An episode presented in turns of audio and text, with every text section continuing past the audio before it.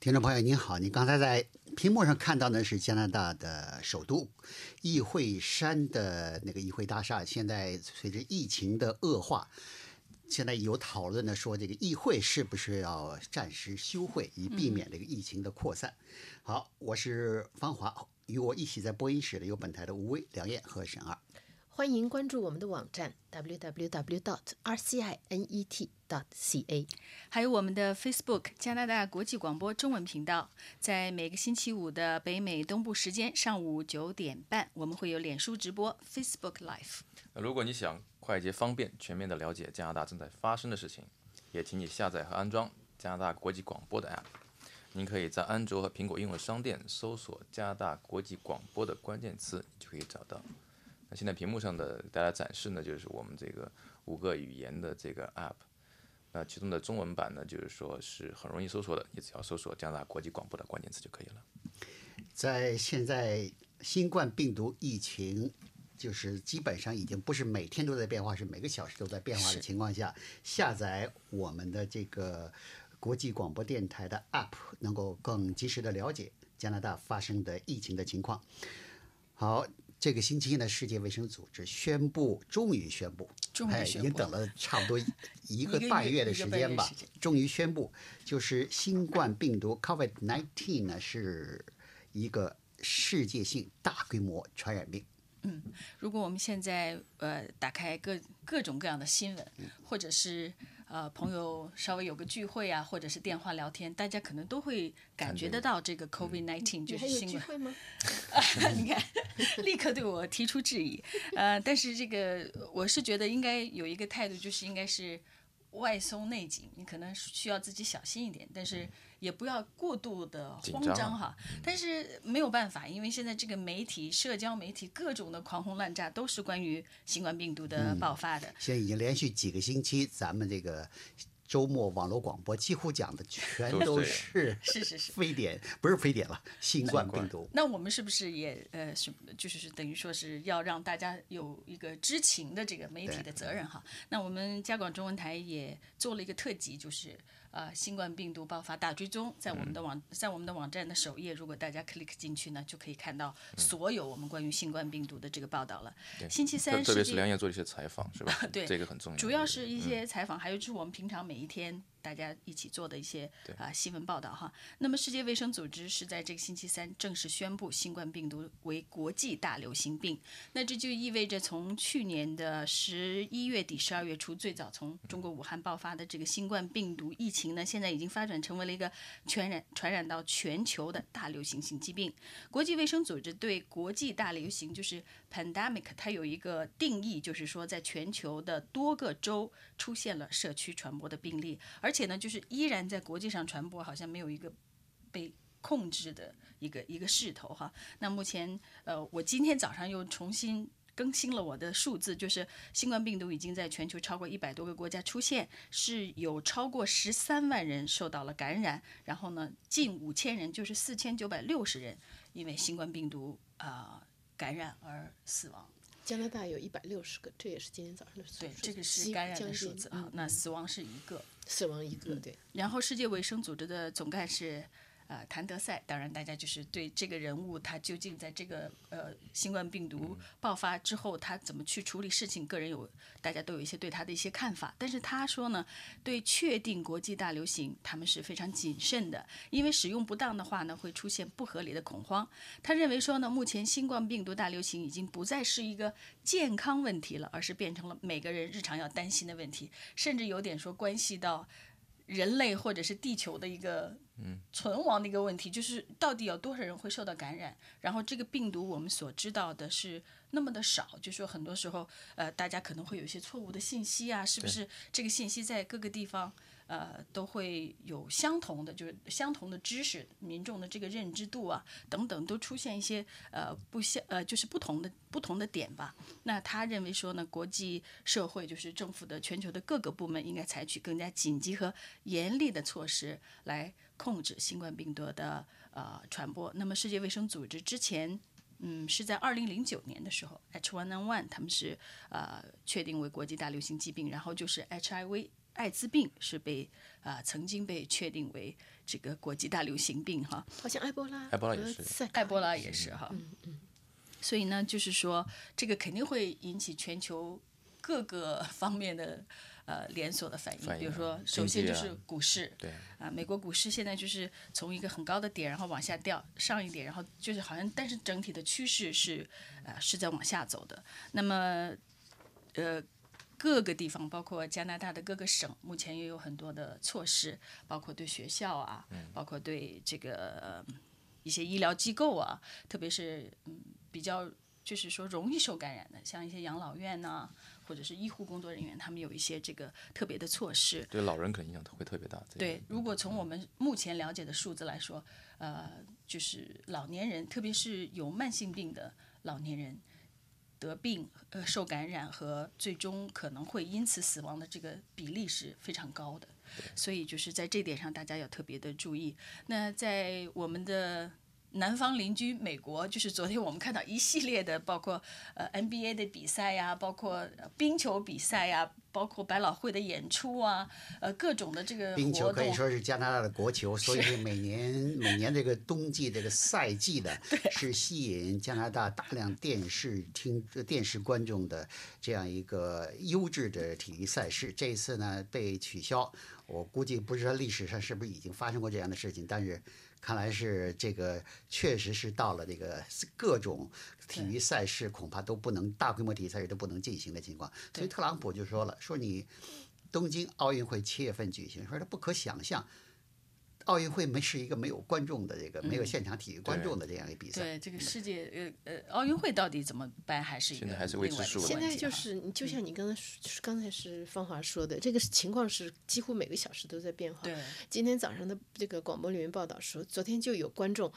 呃，跑到那个贝尔那个中心去看冰球比赛，到了那里才知道取消，是因为他一直到最后才才才了解才了解。所以这个信息也是虽然很已经很传播的很广，但是还是有被 误掉的一些地方哈。嗯。呃，加拿大政府就是在呃最早的时候一直就是说，在加拿大大规模传播的可能性很小，但是最近我觉得他们的这个说法有些变化，就是说，呃，最重要的任务是遏制那种井喷式的爆发。嗯，这个是目前就是他要加拿大民众也配合，呃，非常有意思，就是说多洗手。我每天提醒大家多因为洗手比。如说，如这这个在加拿大这个差不多三千七八百万人口的国家，假如注定要有一万人呃一万人受感染，那么这个一万人受感染在一个星期之内发生，跟在一个月之内把它摊开了发生，对公共医疗卫生系统的这个造成的压力是是大大的不同。对的对。那么还有呢，加拿大联邦政府为了呃面对这个疫情呢，做出及时的反应，对加拿大的省政府、地方政府做出帮助，对加拿大的全国的民众，呃，这个医疗卫生情况呢，做出一定的保证呢，也采取了一些措施。对，实际上就是从呃加拿大财长从这个星期一一开始就已经在给大家吃定心丸了，说放心，财这个不过联现在估计邦政府的什么样的定心丸效果也会是这个嗯对昨天呃昨天加从拿大昨天股市也尤其是在尤其是在尤其是昨天，我觉得那个那个。嗯，变化很大，就是加拿大人的心态。你看，像那个呃，一般来说囤货啊什么的，一这一段时间通常都是在华人群当中。但是昨天晚上的那个超市的那个盛况，有的人光是排队交钱就排了两个小时。哇，我去看那个，就是像那个货架上什么卫生纸啊什么的，真的就是空，货架都是空的，就就是大家开始恐慌。主流社会开始加入了对囤货大军了。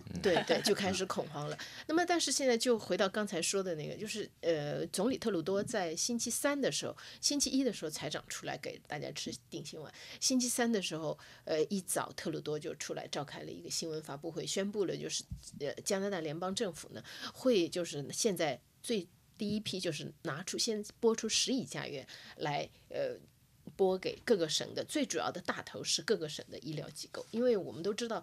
卫生公共卫生工作主要是各个省政府的管辖范围，所以它五亿加元要发给各个省和地区，就帮助各个省的卫生部门和医疗系统。另外还有二点七五亿加元用来研制新冠病毒的这个疫苗研制。另外还有一亿加元用来给联邦的这个公共卫生系统。其他就还有一些五千万加元的，就或者是买口罩啦，还有就是普及知识普及了之类的。有的有的时候拿出钱都都办不了事儿，为什么呢？你说你现在想买口罩，想买那那个那种那个呃 N 那种95 那 那那种那个比较有效的口罩和那个医护人员穿的那个呃防护服，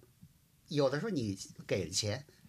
那个没有人给你及时交货。嗯对，现在就是说，因为呃，就是疫情已经确实也已经影响到有一些就是关键的物资的这个这个供应，呃，还有就是说特鲁多他呃宣布的这些措施里面，还有一个很关键的部分，也是企业劳工权益组织和很多员工一直非常关心的，因为这个是最具体的，就是怎么样帮助他们。呃，渡过难关，因为一个很具体的事情就是，如果你说这个呃这个工人或者是什么员工办公室里他出现症状，他要隔离十四天，那他的这个收入怎么办？所以就说呢，就在这个在呃特鲁多公布的这个举措里面呢，有一个就是在放宽就业保险的规定，取消你在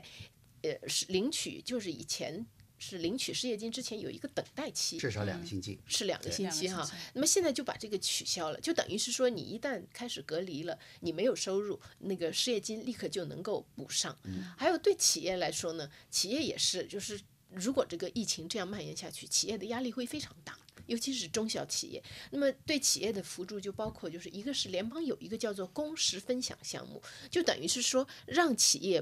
不要裁员，把工人都留住。工人这方面呢，分享工作时间，比方说一个工作两天，一个工作三天那样。这然后呢，个倒是一个好的。对，然后呢，就继续要给他们发工资。这种时候呢，就是减少一方面减少员工的损失，一方面让企业能够嗯不裁员发得出工资来。这个以前是呃只有三十八周，现在加倍加到七十六周。嗯，而且我觉我觉得这个联邦的在失业金这个放放行标准这方面呢是最有效的，因为什么呢？这不是让每个公司企业花钱，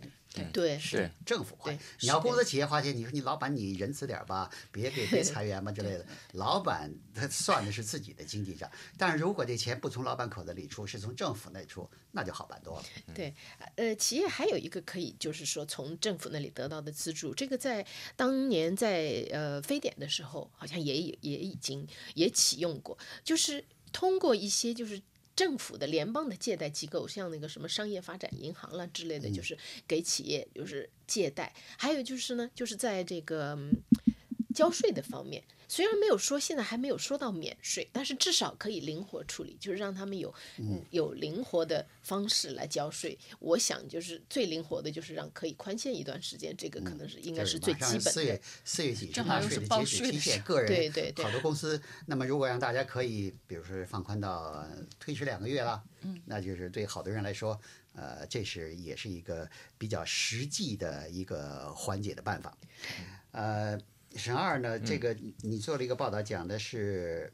推特呢又在呃对在讲故事什么这个故事市场方面又要占领市场，又采取了新的举措。对，这个是延续的上次我讲嗯的，就是说推特他自己，呃，内部呢有分身说他在测试这个所谓的 stories 这种多媒体的这种方式的这种讲故事的方式。那现在他正式呢算是推出了，啊，那推出呢它是在巴西推出的，这是所有的这些高科技公司的一个常规的做法。它现在就是说新的产品它不会在美国啊或者说西方这些国家先推出，它可能会在印度啊，会在巴西啊，甚至在中国都有可能，就是说推出一些产品来进行测试。那么这个测试呢，就是说，但是这个对我来说，这个是比较受到关注的，是它一种对推特来说，推特原来是一种新闻记从业者非常非常喜欢用的一个产品。那么它的主要的一个方法就是说比较短的一个短文，对吧？但文字为主啊，加上一些图片。但是呢，就是说这种模式呢，对于很多年轻人来说，他会觉得觉得太老土了一点啊。但对于很多专业的这个新闻工作来说，特别是这个美国总统来说，这个他还是很喜欢的，非常喜欢用这个。但是就是说，现在就是他们也希望就是发出一些改变来吸引一些年轻人的目光。那么这种所谓的这个 story 这种多媒体叙事呢，是它一个很好的一个方式。它就是说。呃，原来推特不是每一个推文出去以后都是面向所有的公观众，对不对？公众，然后很快就会得到散布。那么它现在这种 story 上，它有一个不同呢，它就是说主要是针对一个比较半私密的状态，就你的朋友，或者说你这个关系比较亲近的人，或者嗯说有这个 follow 的这个可能是相互之间 follow 的人，你才可能看到这个 stories。对对，那么这种 stories 的最大的一个好处呢，就是说把推特原来只能是文字啊，只能是图片或简单图片的这个方式呢推广到，其实就是半视频的方式了。它已经说它的它整个就是最后会产生一个就是说像视频这种讲故事啊、视频讲内容的这么一种方式。那么它的就是说像一般人呢，他是能是发这个两分二十秒的，还可以两分二十秒能讲不少东西。但是商业用户呢，他就能发到十分钟的。那么这种情况呢，就是说推特跟很多的、呃、所谓的这个呃现在比较流行的这个呃叫什么呢？Messenger，就是这种相互之间这个发信息的这种像 Instagram 这种的方式的，做年轻人比较喜欢用的这种软件之间，他们在相互靠近，就是说更专业的呢，更向普通消费者靠近。那普通消费者呢，他也希望多吸引一些新闻的内容，包括 Facebook，他也希望新闻内容进入他的这个这个领域，这个是一个很有趣的这么一种发展趋势。加拿大总理特鲁多呢，现在要暂时呢只能在家里办公了，是的，这一个跟他的太太的被确诊有关。是的，那呃我们刚才说了那么多政府的措施嗯啊，多少亿呀、呃，这个影响了多大的一个人嗯群？但实际上这个这件事情呢，对影响更大。这个事情是可以可以非常个人的，就是比如说非常形象化的，就是一个你说这个呃特鲁多一国总理，哎，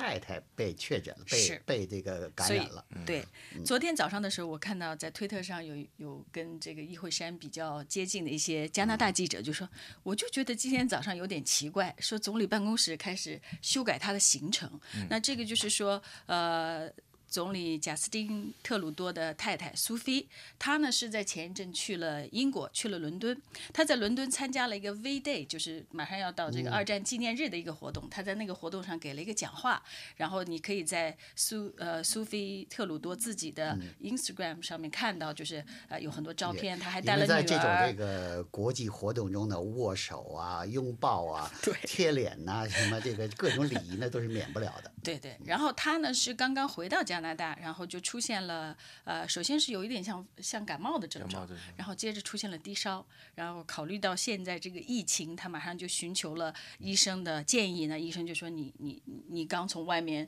呃有疫情发生的国家回来，那你最好还是做一个新冠病毒的检测。那昨天我们下早上听到的就是，当特鲁多知道这个消息之后呢，他第一时间就采取了自我隔离十四天，然后他说他会在家里办公，在家里办公他也很忙，然后说是这个索菲是带着孩子去的。是哦，那那个他图他跟孩子一块儿接触这一块儿这个坐飞机啊，一块儿这个同吃那个图片上不仅有他的女儿，就是他有一张 Instagram 的，不仅有他的女儿，还有他的妈妈，哦，所以就是他们是像是几代女性要去参加一个活动这样的一个一个一个主题吧。所以就是究竟这个家庭会受到多大的影响，那可能慢慢媒体会会接出来。呃，这个事情发生之后，首先就是特鲁多自我隔离，然后就在特鲁多隔离的这个新闻刚刚发生的时候，就是呃加拿大另一个政政治主要政党的政治人物新民主党的党领袖辛格，他也在推特上说他感到不舒服，要在家自我隔离。呃，然后大家就在说这个议会，刚才芳华也提及，这个议会是不是应该暂时休会？因为那么多人聚集在一起，也属于群众聚集。加拿大的这个联邦议会啊，如果你从图片上来看呢，座位跟座位之间的距离比较近非常还是比较大，对。还算比较大，比较大。跟谁比呢？跟跟英英国议会比，英国英国议会。比那真是人挨的人。像咱们这么做的，这咱们现在四个人，那英国议会坐八个人。八个人对。现在现在魁北克省就已经取消了二百五十人以上的聚会。聚会，那要是这个规定要是实施到联邦议会就得关了。没错。联。邦议会三百多人，嗯。所以这个这个就是说对政治也是非常有影响，也是也是可以非常个人化的。然后到了下午的时候，我们看到就是呃现在是呃保守党正在选党魁，就是大家都在竞选，结果保守党最有希望或者呼声很高的一个呃呃候选人就是彼得麦凯，他决定说暂停他的呃这个选战竞选选战，所以说嗯在加拿大来说，特鲁多和他的太太同时因为新冠病毒被自我隔离，接着他太太被确诊这件事情带来的呃影响还是非常大的，对因为政治联谊哎，会对对对，然后。对普嗯通民众来说，这也是一个怎么说是一个提醒吧，就是不要觉得这个是哦，这个哪里哪里又还离我很远，其实可能随时到你身边，你自己都不知道，所以就是还是要提醒大家。常洗手，少摸脸，然后就注意一下这个跟别的人交往的时候距离嗯这个距离。社会社交距离，社交距离，然后就是还有一个就是说非常有用的，刚才提到没口罩，比如说你在打喷嚏的时候，或者是然后用手来用你的袖子来把你的脸嗯遮住，这样就是一些非常呃看似是个小小的一个一个一个举措，可能会带来很大的不过社交距离有的是说起来容易，做起来难。比如说要保持社交距离，像咱们今天的这个就不符合这个原则。那我们看看是。不是。慢慢看，不要急。对，呃，除了这个，现在除了呃新冠病毒肺炎引起加拿大人关注之外之外呢，还有一个问题呢，也引起了专家们的加拿大专家们的关注，这个是跟那个安全有关。这个安全呢是这个加拿大的国家安全，而且这个威胁呢来自中国跟俄国。是，这是这个消息引起关注，是因为呃，就是在昨天星期四上午，加拿大的议会有一个委员会，专门委员会叫加拿大国家安全与情报议员委员会。之所以叫议员委员会，因为它跟别的不一样，它是参众两院的议员一起组成的，当然也是跨党派的。他们交交了这个给议会交了这个年度报告，这个报告呢就认为说是。把中国和俄罗斯提出来，就是中国和俄罗斯在利用加拿大社会的这个开放，通过他的侨民，通过这个移民社区、校园团体，对加拿大进行影响，或者是说呃干涉。就用中国人中国人熟悉的语言来说，就是外国势力的 外国势力的干涉 那个还有一个更简单的话叫黑手，啊，叫黑手。背后的黑手幕。后黑手。他的这个他的这个提到的呢，主要的就是说，一个是移民社区，一个是大学校园。移民社区就是说。特别提到中国，就是中国政府对移民社区下功夫。这个下功夫呢，一方面呢，它有很雄厚的财力，他拿出拿出大笔的资金来做这件事情。还有一个就是什么呢？你如果从法律上来讲，中国公民是在涉及到国家情报工作的时候，这是写入法律，中国公民必须要有义务，就是应该支持、配合、呃协助，就是等于是说，如果是说这个事情用到你，按照法律你是有义务配合安全部根据中国的国家的法律，中国但是这指的是中国的这个，但如果已经入籍了加拿大了，其实中国又不承认双重国籍，对那么就是加拿大人对就不属于这个受这个法律，约至少是在这法律上面应该是不、不应该是不受这个约束的。那么在这种情况，做这是从呃施加影响这一方来说，从移民这一方呢，他这个报告也有一些分析，就是说从移民这一方面，也很他们配合，就是之所以愿意提供或者就为这个做贡献的人，有的是真的是出于爱国、爱国情怀。这个好像已经有这个有有着一一种这个研究啊，或者叫说法，有很多人都说呢，就是呃华人移民到海外了以后呢，爱国情绪呢就是特别的高涨，对对至少一部分人对，是至少他这这就是他是真诚的，他是真的也爱过。还有一些人是，当然他会有一些好处，实际的好处，他是想要那个好处。但是呢，这个报告还提到另外一部分人，他是受到胁迫的。就是他是被受到，至少是受到压力。就像你刚才说，你你要是在这已经入籍了，你实际上是嗯不会不受不受法律的那个管辖，但是呢，他是受到一些呃威胁也好，压力也好，甚至提到说呃。有家人在国内被关押这样的情况，但是这个就他我没有看到这个具体的例子了。这个是移民方面，还有大学校园里面，就是他一方面试图就是影响大学里的这个、嗯公开辩论呐、集会啊这样的，还有就是呃涉及到知识产权啊、商业机密啊这样。他特别提到两个组织，一个是中国学学生学者联合会，就是学者学生学者联合会这个组织本身它是。可以说是留学生的服务机构，本身没有什么而且是。从这有多少年的历史了？从中国留学生大陆年代开始文文化大革命之后，不是呃改革开放之后，向外派遣留学生之后就开始存在那当然，呃，引起关注的是这个团体，实际上就是各个大学都有了。这这些团体和呃领事馆和大使馆的这个密切的关系，这个引起了关注。另外一个呢，算是老话题了，孔子学院。孔子学院哎呀，孔子学院，孔子学院其就是呃那他在这个报告里面还特别讲到加拿大的这个安全情报部门给委员会、给这个议会委员会的一些报告或者是信息，特别提到就是去年九月份，去年的时候，呃，新布伦瑞克省加东的那个一个省份，特呃就已经就决定把那个中学、小学里的中国文化课取消。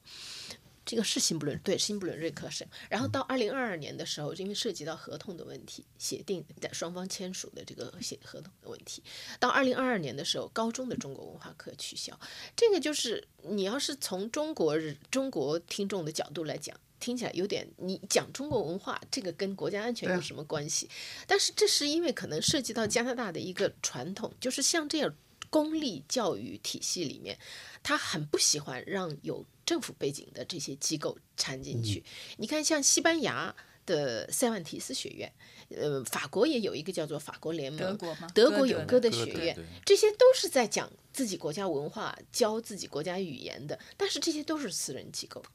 孔子学院呢，这国家汉办就是国家中国教育部直接管老师什么的工资之类的，就是它是实际上等于是一个是国家的政的机构。府机构，所以这个就是呃，你不是说安全部门，就是好像一般学生家长，因为以前我们有多次报道过这个事情，就是好像他一觉得是这个是跟中国政府有关的，他就会觉得这是一个长期的传统，就好像媒体也是一样，一个媒体一个教育系统，对，就他特别不喜其他的欢官国家的。文化机构，比如像德国的这个歌德学院，他们是自己独立的，就是你愿意来，可以了解我的文化，可以去学，可以看电影，可以什么。但是孔子学院是喜欢在各个学校里面跟对，学说校合办。说起来这个，把这个范围稍微扩展一下，呃，扩展成商业领域。华为公司为什么现在遇到了这个呃，就是他们向海外推广自己的市场的遇到了很大的阻力呢？包括政府的阻力，跟来自民间的，跟这个加拿大这个社会民间的阻力呢，跟华为公司跟中国政府似乎有比较密切的关系，也有这个很大的关系。嗯好，今天的就是我们从一周节目中为您选播的几篇报道。今天节目就到这里，谢谢您的收听。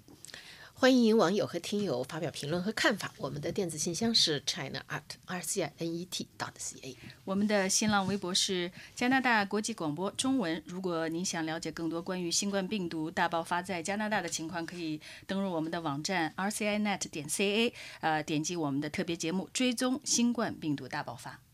也祝您健康愉快，我们下期节目见。